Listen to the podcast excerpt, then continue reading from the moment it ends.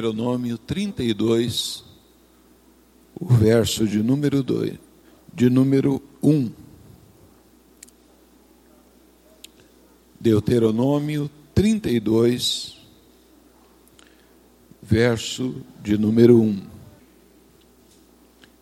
Leiamos juntos. Inclinai os ouvidos aos céus, e falarei e ouça a terra as palavras da minha boca. É este Deus que nos chama a que nós nos inclinemos perante Ele para ouvirmos assim a Sua voz. Nós vamos agora, nesse momento, então, é, quero convidar os irmãos para que abram aí suas Bíblias para o Evangelho do Senhor Jesus, escrito por Lucas, capítulo 15.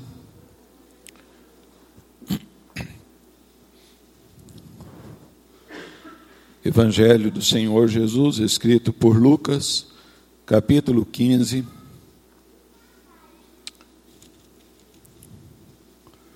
Nós faremos a leitura aí do verso 1 até o verso 24.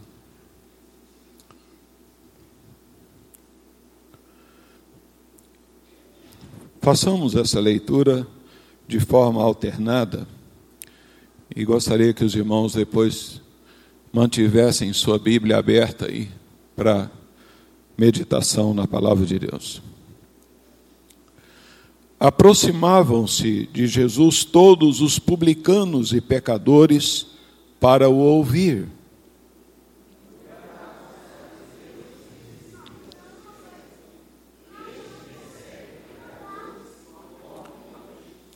Então lhes propôs esta parábola.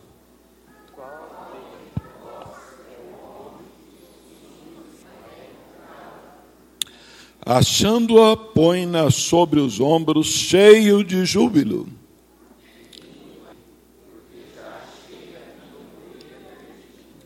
Digo-vos que assim haverá maior júbilo no céu por um pecador que se arrepende do que por noventa e nove justos que não necessitam de arrependimento.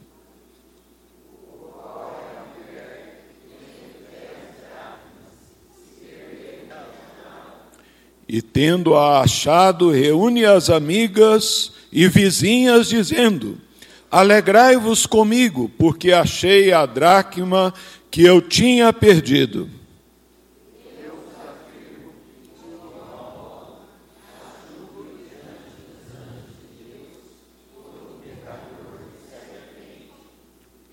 Continuou: Certo homem tinha dois filhos.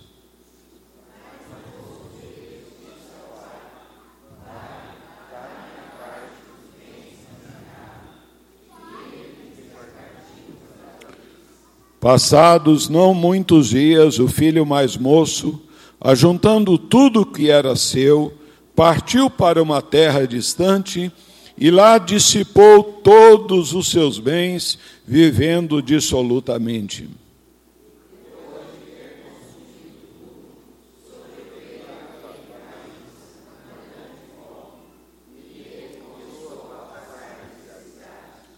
Então ele foi e se agregou a um dos cidadãos daquela terra, e este o mandou para os seus campos a guardar porcos.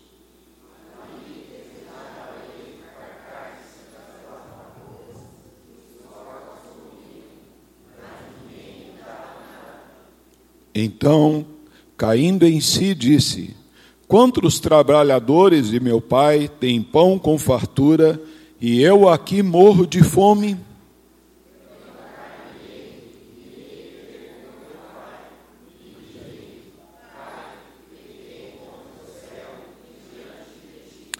Já não sou digno de ser chamado teu filho.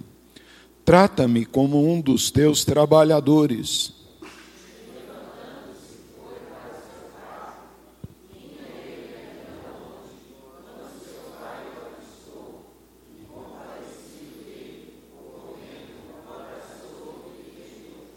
E o filho lhe disse: Pai, pequei contra o céu e diante de ti, já não sou digno de ser chamado seu filho.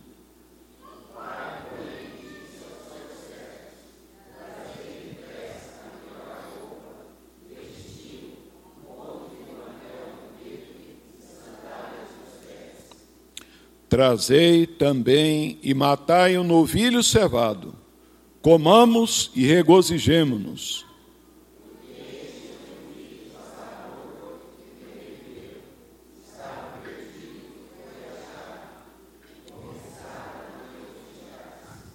Amém, queridos. Vamos orar ao Senhor. Deus maravilhoso, nós queremos, ó Senhor, entrar na tua presença nesse momento com muita gratidão pelo privilégio que nos concedes de termos mais um dia de vida, pelo privilégio, ó Deus, de sermos despertados pelo Senhor para estarmos agora aqui nos teus átrios. Ó Senhor, com o propósito de ouvirmos a tua voz, de estudarmos a tua palavra. Senhor, o salmista expressou dizendo que um dia nos teus átrios vale mais que mil. E nós queremos, ó Deus, lhe suplicar que nesta hora é, o Senhor esteja trazendo, ó Deus, a iluminação do teu Santo Espírito às nossas mentes, ó Deus, para que possamos compreender a tua palavra e que pela compreensão, ó Deus, dela, sejamos edificados, fortalecidos, ó Deus, e que o Espírito Santo é, venha levar-nos a torná-la, ó Deus, é, carne viva, ó Deus, no nosso dia a dia, torná-la prática, ó Deus, no nosso modo de viver. Abençoe-nos, ó Senhor. É, usa o teu servo, ó Deus, nas tuas mãos, Senhor, e abençoa a este rebanho que o Senhor, ó Deus, reúne nessa manhã. Nós lhe pedimos em o nome de Jesus de Nazaré. Amém.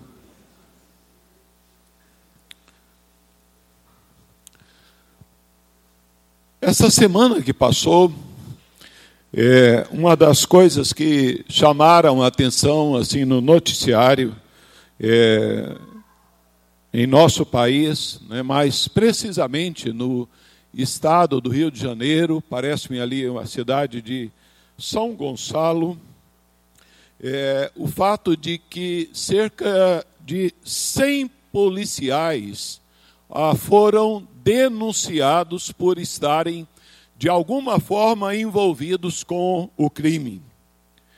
E uma boa parte deles parece-me que ah, então foi preso.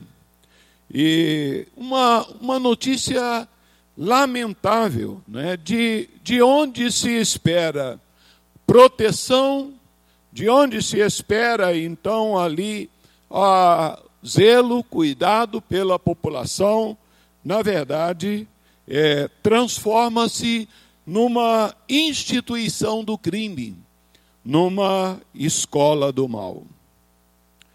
O apóstolo João, ele finalizando a sua primeira carta, ele então alerta nos dizendo: Sabemos que somos de Deus, mas o mundo inteiro jaz no maligno. De modo que, desde o primeiro século até hoje, a ação de Satanás ela é cada vez maior, sabendo que pouco tempo lhe resta.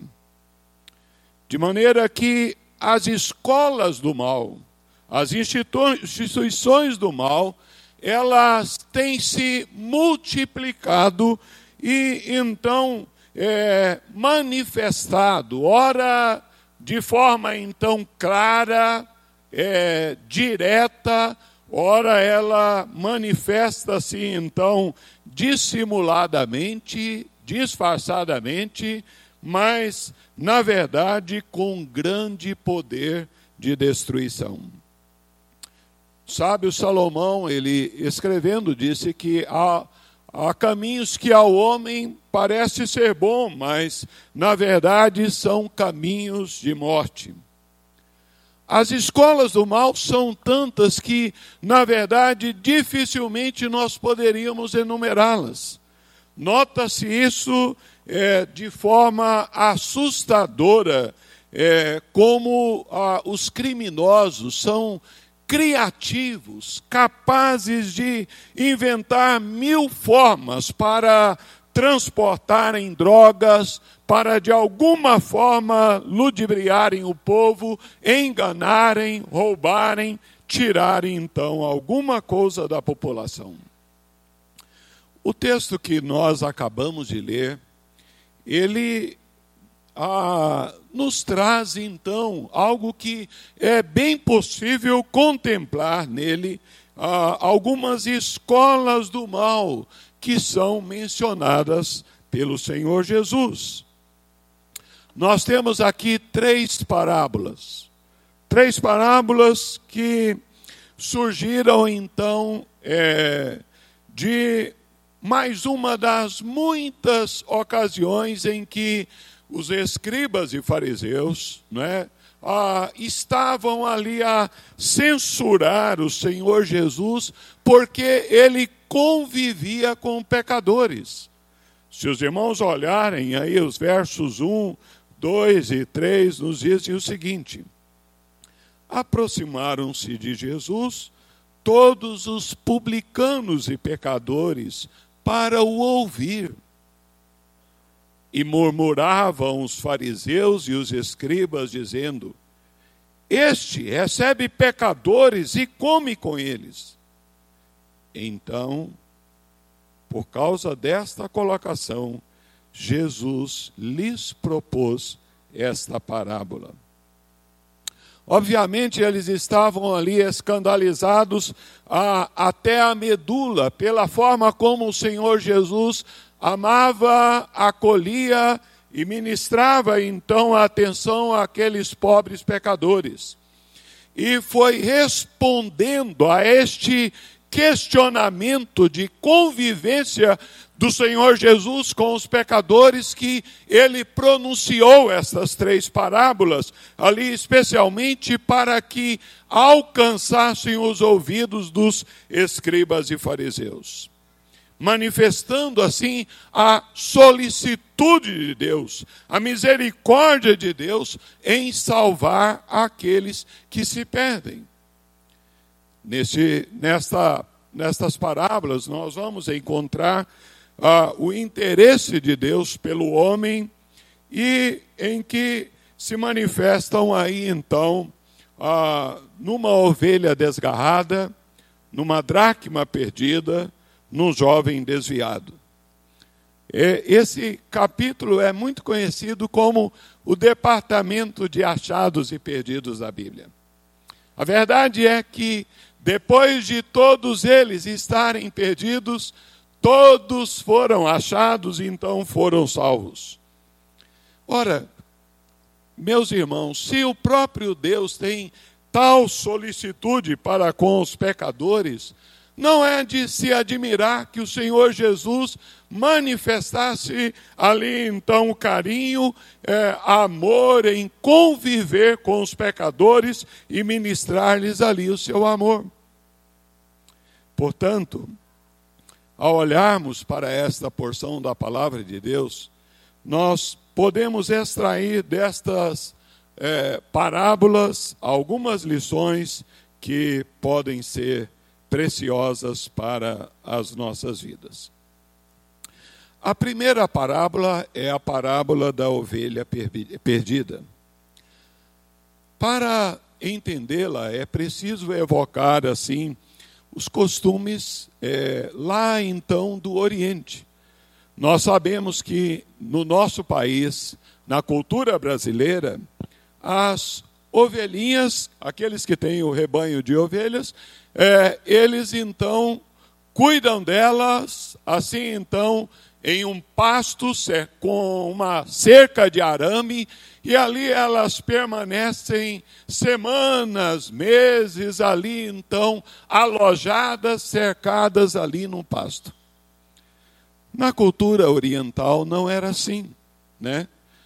Todos os dias o pastor então tirava pela manhã, pela madrugadinha, o rebanho do aprisco, a as conduzia, chamando-as, e levava então para que encontrasse uma campina, um pasto verdejante, e ali então ele ficava com elas o dia todo ali, enquanto elas pastavam ou descansavam, ele estava ali presente ao lado das ovelhinhas.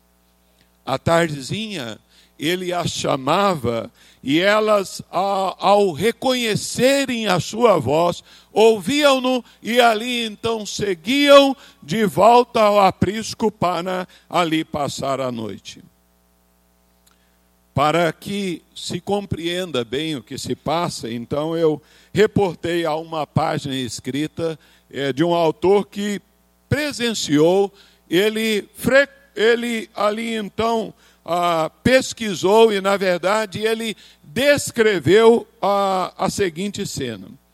Disse ele, então, que, na verdade, assim, vários pastores estavam ali cuidando do seu ah, grupo de ovelhas, né, e, ah, e à tardezinha o pastor então chamava as ovelhas e elas então, reconhecendo a sua voz, o seguiam, o acompanhavam. Este pesquisador a que me refiro, ele quis então fazer uma experiência. Ele imitou bem a, a frase ali então que o pastor, um dos pastores ali disse e a professou ali em alta voz. Mas as ovelhas não o seguiram. Aproximou-se ali então do pastor e ali então questionou: olha, se eu vestir as suas vestes, elas então me seguirão? Ele disse: Jamais.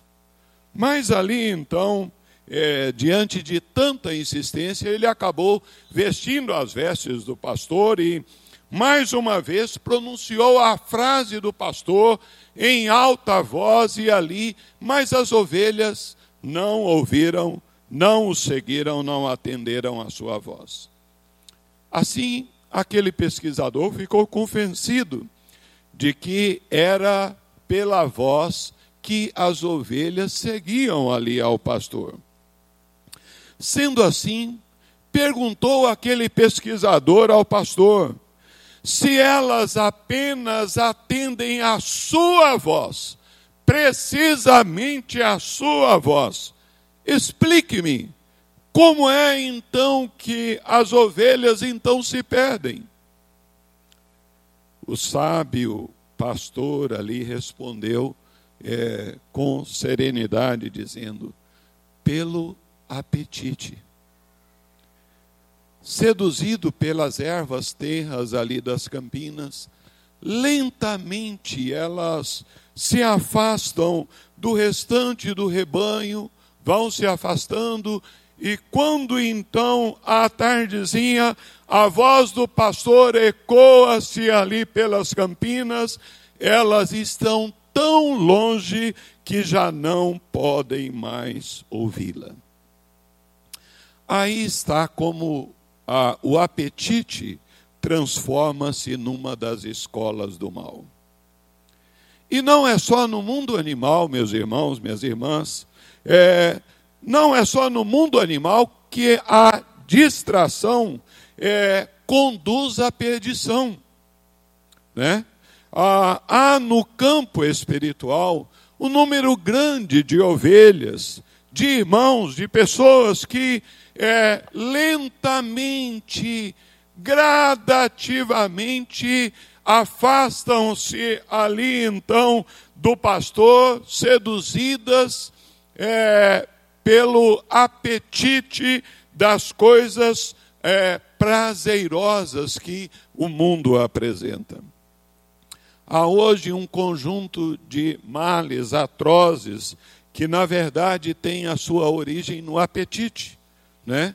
Tiago, na verdade, ele escrevendo na sua carta, ele dá outro nome. Ele então é, chama esse apetite voraz de cobiça. Ele diz: então a cobiça, depois de haver concebido, dá à luz o pecado. E o pecado, uma vez consumado, gera a morte. O apetite é a, a, a isca, então, que é lançada muitas vezes pelo maligno para levar o homem a afastar-se de Deus. O apóstolo João, ele dá uma outra terminologia, ele chama de concupiscência ah, da carne, concupiscência dos olhos. Concupiscência é desejo forte, desejo ardente, atrativo, então, que leva o homem para longe de Deus. Esses apetites podem, às vezes, surgir de forma aparentemente inocentes, né? Um convite para uma festinha, um programa recreativo, é alguém que diz: olha, cara, você não precisa estudar tanto. Você precisa também divertir. A vida não é só trabalho e escola, não. Tem que divertir. Ou às vezes vem naquela expressão: ah, não faz mal, o que, que, é isso? Todo mundo faz, né? Então, ah, e assim é, deixam de priorizar as coisas de Deus. Muitas vezes os trabalhos que da, das sociedades internas, coisas da igreja, da edificação do povo de Deus, para estar então em outros lugares que então podem conduzir à morte. Daí, é, muitas vezes, pessoas ah, deixam de vir à escola dominical porque passaram a madrugada numa festa, é, ah, descuidam da leitura da palavra de Deus, da, da oração particular, ah, negligenciam o prazer de vir para a intercessão, para noite de oração da igreja, do povo de Deus, de modo que, ah, ficando assim, vão caminhando então ah, para longe da voz do Supremo Pastor, o Senhor Jesus e descuidadamente e deliberadamente esses apetites vão levando as pessoas muitas vezes para longe do Senhor. Esses apetites às vezes se configuram hoje como a, com a expressão de compulsão. Né?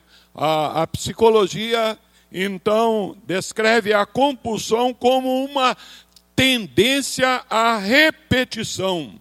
Pessoas desenvolvem essa tendência para a repetição de algo, de um mesmo ato, mesmo que seja um ato ruim. E isso se dá, então, em várias áreas. A, a pessoa, então, tem a, a compulsão, então, para a comida, compulsão para o dinheiro, compulsão para o alcoolismo, compulsão para a sexualidade. Na verdade, a psicologia, ela facilitou a consciência do pecador, né? alterando, mudando é, o nome dos seus atos pecaminosos e vergonhosos, chamando-os de compulsão. Isso é compulsão, né? Mas a Bíblia chama de pecado é, é bom lembrar a palavra é, amorosa que Deus vem a Caim, né? antes que ele matasse Abel, seu irmão, ele diz: é, Caim, o teu desejo será contra ti, mas a ti cumpre dominá-lo. Né? Ah, meu irmão, minha irmã, existem desejos que são contra nós. Desejos que fluem muitas vezes lá dentro do nosso coração, né? Desejos destrutivos.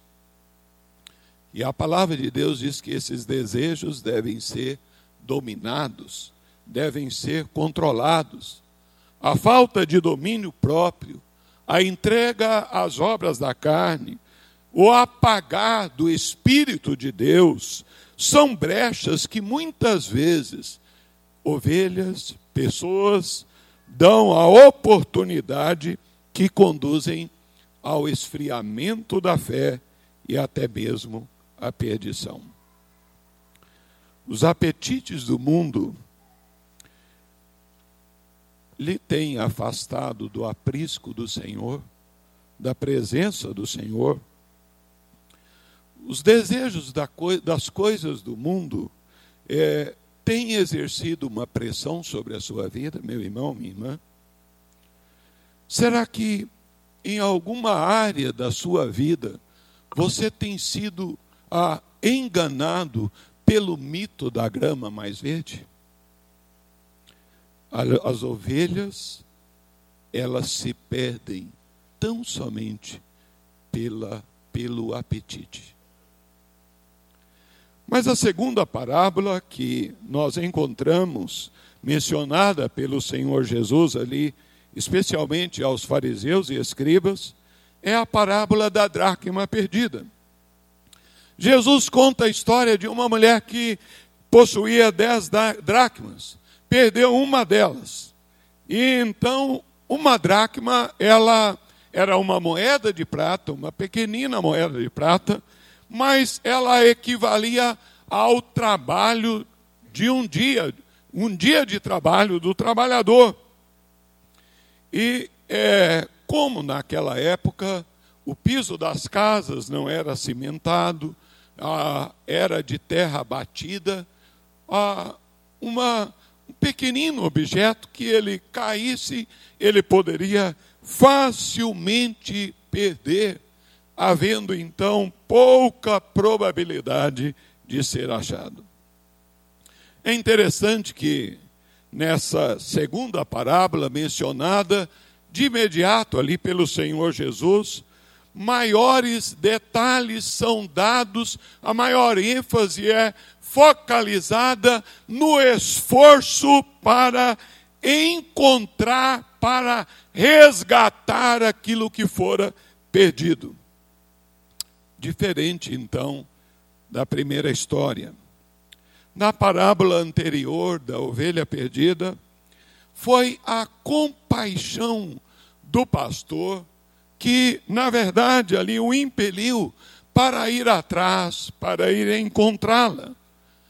O primeiro pensamento do pastor não foi que ele havia investido dinheiro que ele iria ter um prejuízo econômico se ele não encontrasse aquela, aquela ovelhinha. Mas ele foi porque ele sabia que havia uma criatura indefesa, uma criatura que precisava ser resgatada do perigo de morte. Mas na parábola aqui é, da dracma, nesta parábola, a motivação é pelo valor perdido. Quando a mulher percebe que das suas dez dracmas ela tinha perdido uma, ela então acende uma candeia, ela então varre a casa, vasculha ali diligentemente a sua casa até encontrá-la. Quando a encontra, ela chama as suas amigas e vizinhas diz: Alegrai-vos comigo, porque eu encontrei a minha dracma perdida. Neste caso, ah, como a dracma encontra-se perdida? A dracma era vítima da sua própria inércia. Deste modo, a principal característica da dracma perdida, do perdido dracma, é que ele não tem forças próprias para então sair de onde se encontrava. Para não continuar perdida, ela dependia inteiramente da interferência de alguém que viesse ao seu encontro, que a procurasse, que então a erguesse e resgatasse de onde ela estava. Dependia de alguém que viesse ao seu encontro. Essa dracma, ela sinaliza o estado espiritual é, do homem, do homem diante de Deus. A palavra de Deus diz que ele está morto em seus delitos e pecados, morto espiritualmente. A inércia da, da dracma, ela traz consigo a total incapacidade de que alguém faça alguma, alguma coisa a respeito de si mesmo, visando a sua salvação, visando a sua redenção.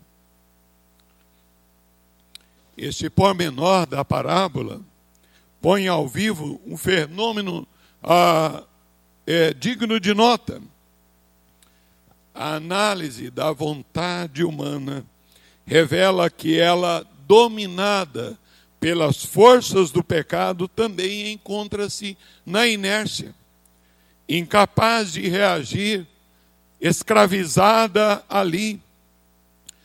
E, meus irmãos, isso pode ser ilustrado claramente na experiência de dependentes químicos.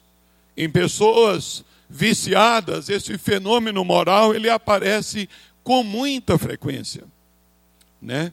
Ah, nós temos visto, ouvido então os noticiários do prefeito de São Paulo no esforço de tirar então as pessoas das drogas, então lá da Cracolândia, ou é, tirar então a droga das pessoas, como isso é complicado.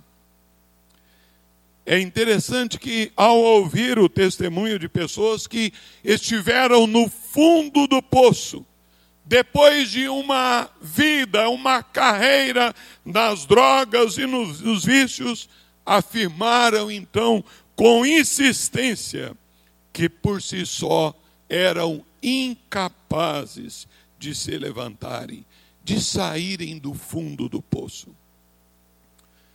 Porém, tais pessoas, uma vez convertidas ao Senhor Jesus Cristo, são apologistas convictos e vigorosos da doutrina da graça de Deus. Pela graça sois salvos por meio da fé. Isso não vem de vós, é presente de Deus, é intervenção de Deus.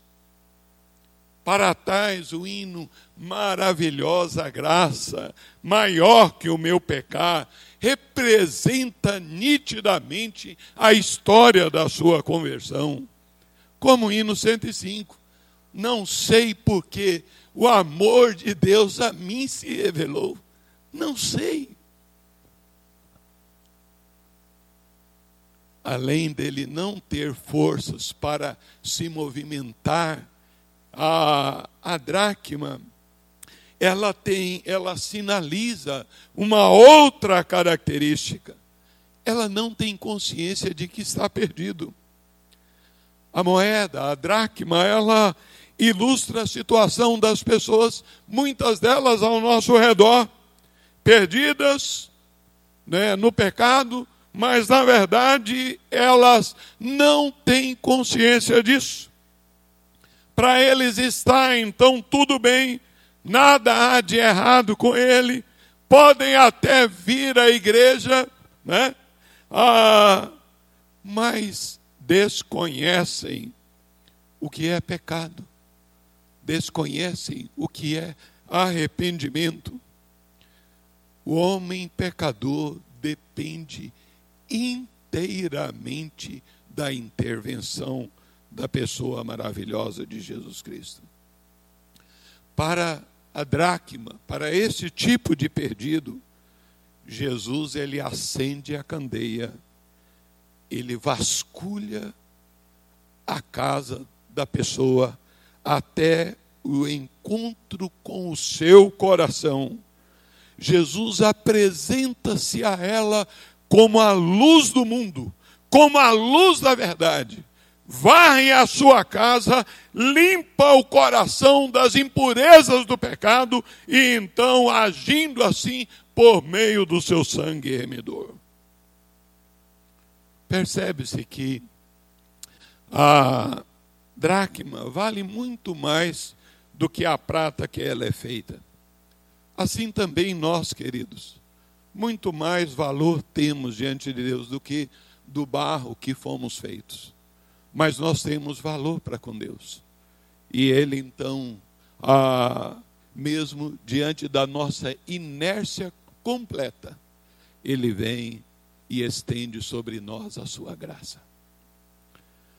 Mas contemplamos aqui na colocação do Senhor Jesus uma terceira parábola, a parábola do filho pródigo.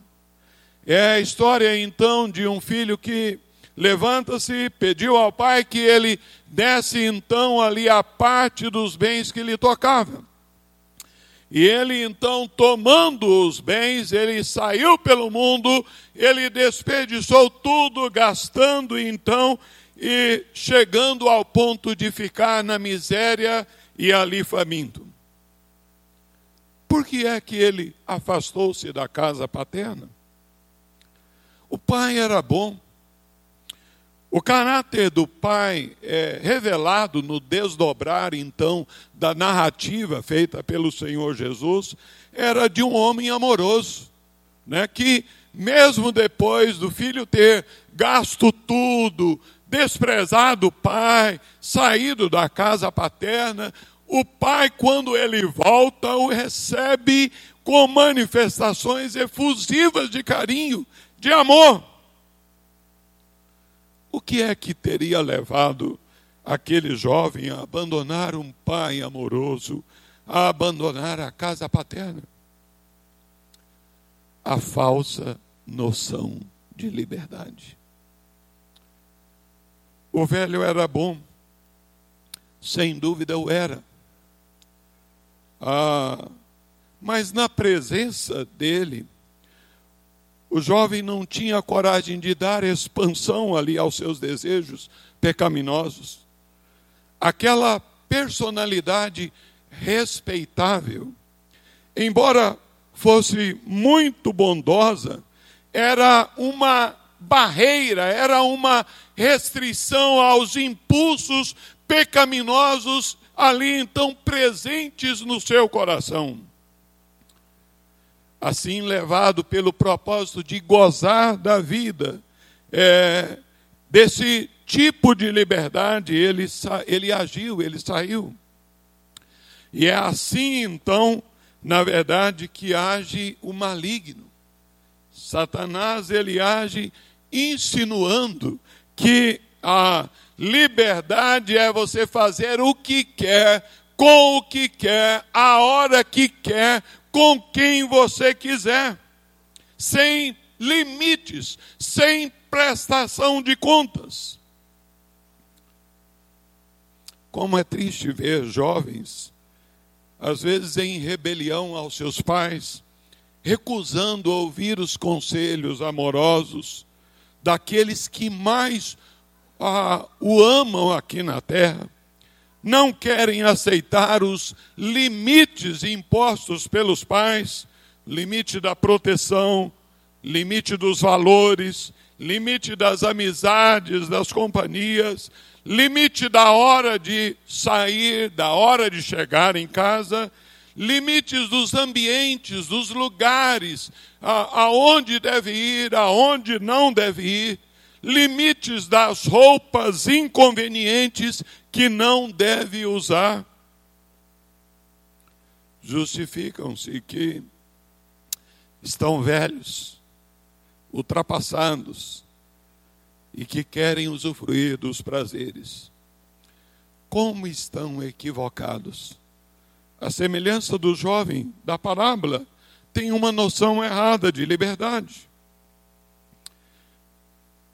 Nós devemos entender, queridos, que a, a liberdade, o caminho da liberdade, é, a, é um caminho que é, tem que estar atento, porque a linha divisória entre a liberdade e a libertinagem, ela é tênue.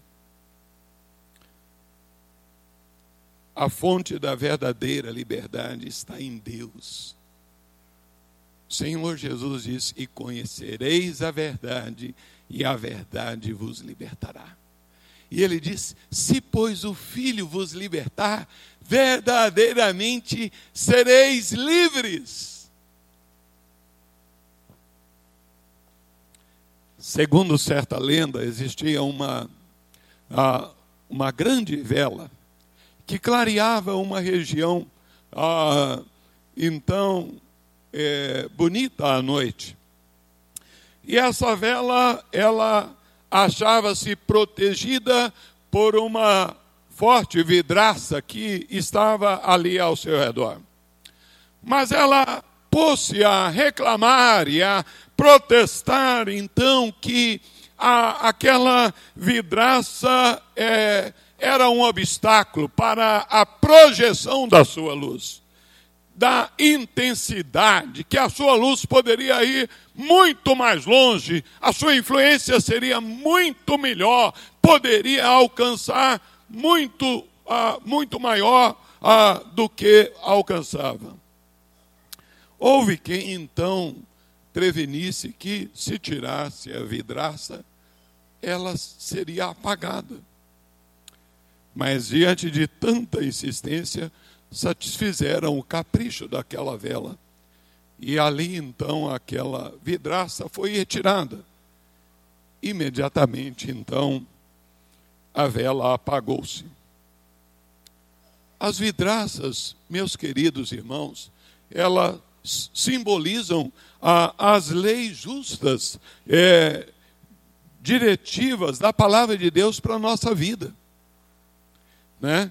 Ah, no entanto, ainda há então muitos que, a semelhança então da vela, ah, da, da fábula, insistem ah, em é, rebelar-se contra princípios razoáveis, claros, abençoadores, que restringem, que orientam, que direcionam então a liberdade humana.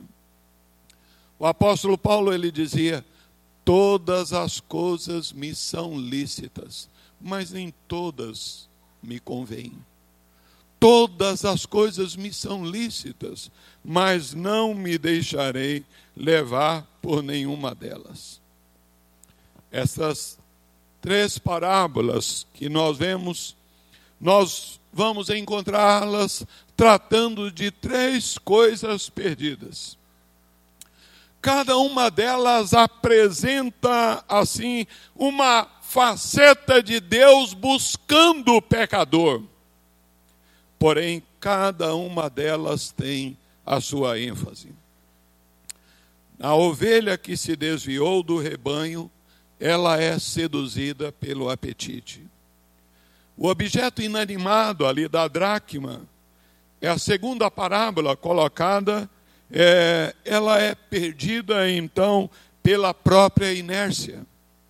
O filho pródigo, na terceira parábola, afastou-se propositadamente, obstinadamente, por uma noção errada de liberdade. Assim nós podemos contemplar, queridos, o perigo do apetite, a impotência a inutilidade da fragilidade do homem e a miséria da vida perdida ah, são demonstrados claramente nessa porção da palavra de Deus. Mas também em cada uma delas há então um elemento maravilhoso de arrependimento. Nas duas primeiras há então o refrão que é colocado é, alegrai-vos comigo, porque eu achei a minha ovelha perdida. Na mulher, na parábola, o verso 10 diz, é, é, 9 e 10, e tendo achado, reúne as amigas e vizinhas, alegrai-vos comigo, porque achei a dracma que tinha perdido. E digo-vos e afirmo que, de igual modo, Jesus está falando, há então júbilo diante dos anjos de Deus por um pecador que se arrepende. Assim, queridos, nós podemos é, concluir entendendo que é, nessas ah, parábolas, elas trazem para nós a manifestação dessas escolas do mal. Na parábola da ovelha perdida, a escola do apetite. Na parábola da dracma perdida, a história redentora de cada um de nós. Estávamos ali na inércia, incapazes, mas um dia Jesus veio ao nosso encontro. Nos chama pelo nome, nome de Zaqueu, de Saulo, é, de Bartimeu, ele chama nos chama pelo nome, mas nos ensina o amor, Jesus nos ensina o amor de Deus pelos perdidos e o amor que Ele tem nos perdidos, sinalizando também estejamos atentos ao perigo da noção errada da liberdade na vida do filho pródigo. Que Deus tenha misericórdia de nós e que possamos guardar então as lições da Sua palavra para a nossa vida. Que Deus